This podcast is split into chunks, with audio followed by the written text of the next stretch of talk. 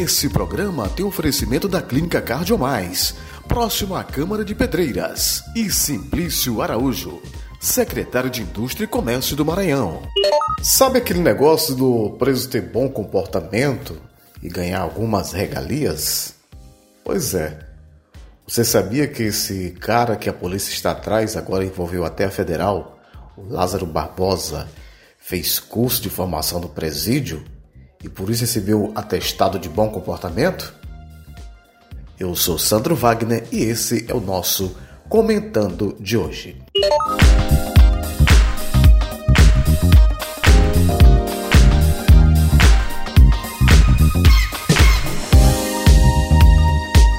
Quatro anos após cumprir pena pelos crimes de roubo e estupro praticados em 2009 no Distrito Federal, Lázaro Barbosa de Souza, 32 anos, chegou a participar de vários cursos para ressocialização no complexo penitenciário da Papuda. Segundo informações do processo, o qual teve acesso G1 da Globo, antes de passar do regime fechado para o semiaberto, isso em 2014, o detento fez curso de, olha só, empatia, sexualidade e e para se colocar no lugar das vítimas. E ainda participou de outro curso, satisfatoriamente de todos os encontros do grupo de relações pessoais. E recebeu por isso, sabe o quê? Um atestado de bom comportamento, né? Cidadão de bem. Já um laudo psicológico, feito no ano de 2013, aponta que o criminoso tem características de agressividade e preocupações sexuais. É acostumado a andar no mato. Já investigadores afirmam que ele é um psicopata imprevisível. A formação na penitenciária, portanto, é voltada para sensibilização, orientação e educação no âmbito do comportamento sexual. Foragido, Lázaro Barbosa tem uma extensa ficha criminal. Desde o dia 9 de junho ele está foragido e também é procurado pelo assassinato da família Marques Vidal no INCRA 9, em Ceilândia. As buscas por ele já chegam ao décimo dia, hoje, completando nesta sexta-feira.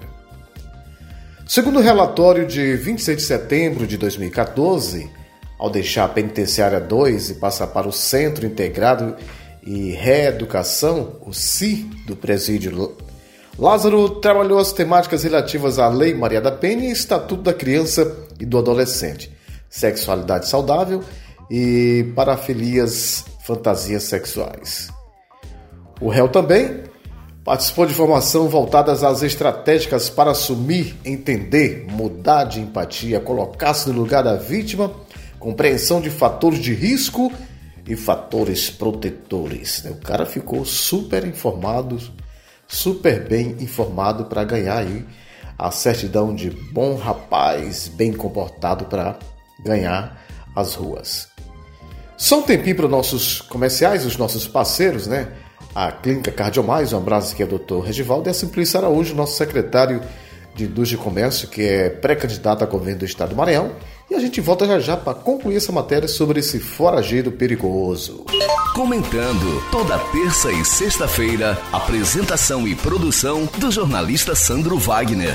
Clínica Cardiomais, sob a responsabilidade técnica do Dr. Resivaldo, médico cardiologista e intensivista, se consolida em Pedreiras com um serviço de excelência em cardiologia, oferecendo atendimento nas áreas da cardiologia clínica, risco cirúrgico, ecocardiograma, dupla de carótidas e vertebrais, eletrocardiograma, mapa de 24 horas, Holter, teste ergométrico, além de todos os exames laboratoriais. Uma clínica moderna com todos os exames da cardiologia Atendimento humanizado para você se sentir em casa. Clínica Cardiomais. Excelência em tudo. Rua Maneco Rego 854, próximo à Câmara dos Vereadores. Centro de Pedreiras. Secretário Simplício Araújo, o senhor é a favor de diminuir o ICMS nos combustíveis? Eu tenho a mesma opinião que o governador Flávio Dino. Sou a favor de zerar o ICMS dos combustíveis e acho que devíamos revisar todos os impostos no país. Tem coisa mais absurda que combustível. Para usar gasolina ou diesel, você tem que ter um carro ou uma moto. Você já pensou nos medicamentos? Um pobre que toma um analgésico paga num comprimido o mesmo valor de impostos que o empresário que ganha milhares de reais por mês.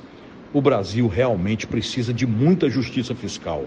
Temos todos que cobrar dos representantes nacionais uma reforma tributária justa.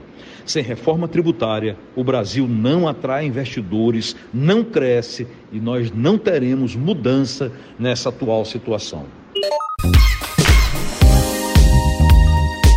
Já estamos de volta com o nosso comentando de hoje, falando sobre Lázaro, né? Lázaro foi o cara que Jesus ressuscitou, mas nesse caso aqui, esse Lázaro não tem nada a ver, não tem um pingo, né? Daquele Lázaro da história bíblica. Ainda sobre esse foragido, sobre esse bandido psicopata, os crimes de estupro e roubo que o levaram à prisão na capital federal em Brasília foram praticados em, no dia 15 de novembro de 2009. Segundo a investigação, nove meses depois, isso em 26 de agosto de 2010, ele voltou a ser preso e logo depois condenado a 12 anos, 8 meses e 19 dias de reclusão. Mas, três anos após a prisão, ele participou dos cursos para progressão da pena para o regime semiaberto e, assim, conseguiu benefícios externos como direito ao trabalho.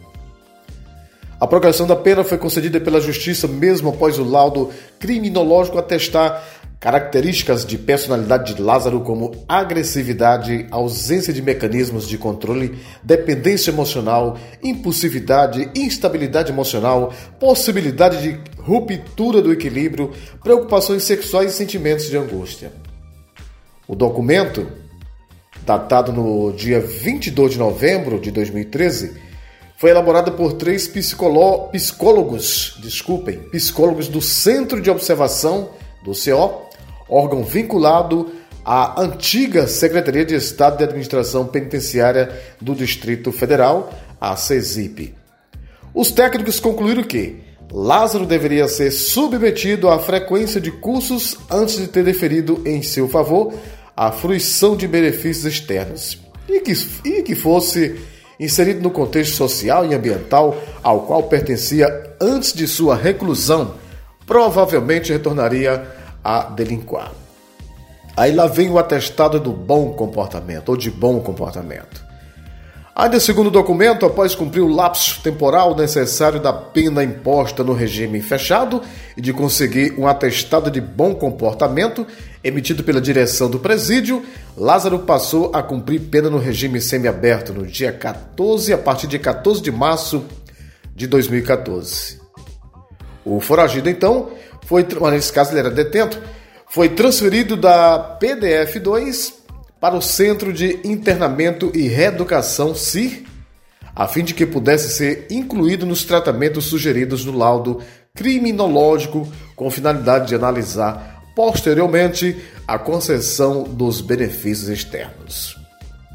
À época, Lázaro também participou do programa de sensibilização para usuários de substâncias psicoativas. O relatório foi exibido, expedido, aliás, em 28 de julho de 2015.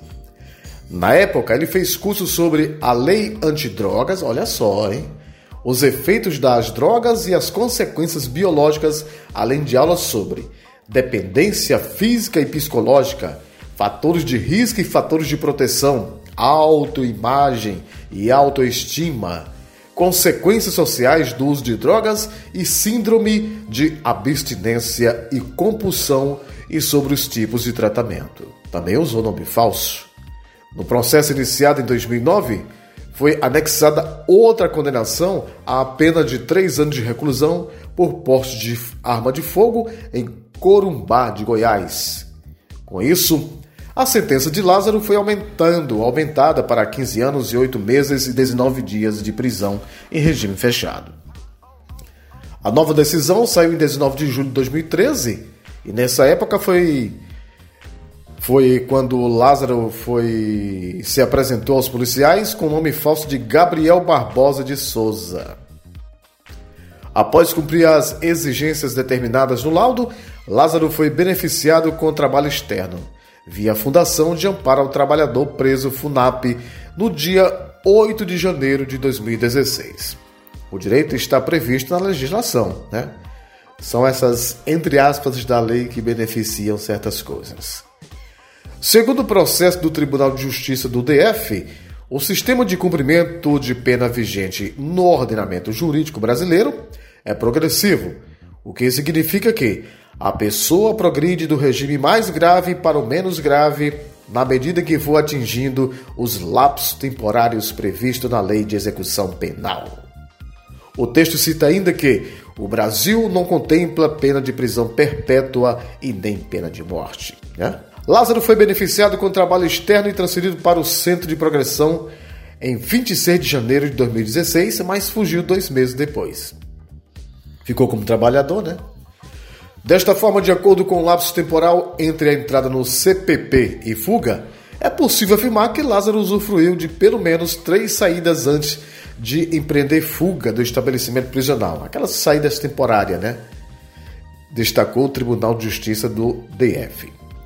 A Vara de Execuções Penais expediu mandado de prisão para recapturar o, é, para a recaptura do foragido em 20 de abril de 2016, que resultou na captura de Lázaro, em Águas Lindas de Goiás, em 7 de março de 2018. Na época, a Justiça cumpriu o mandado de prisão da comarca de Barra do Mendes, na Bahia, onde Lázaro foi condenado por homicídio qualificado. Antes de ser novamente transferido para o DF, ele conseguiu abrir um buraco no teto e fugiu do presídio de Águas Lindas, quatro meses depois, em 23 de julho de 2018. Né?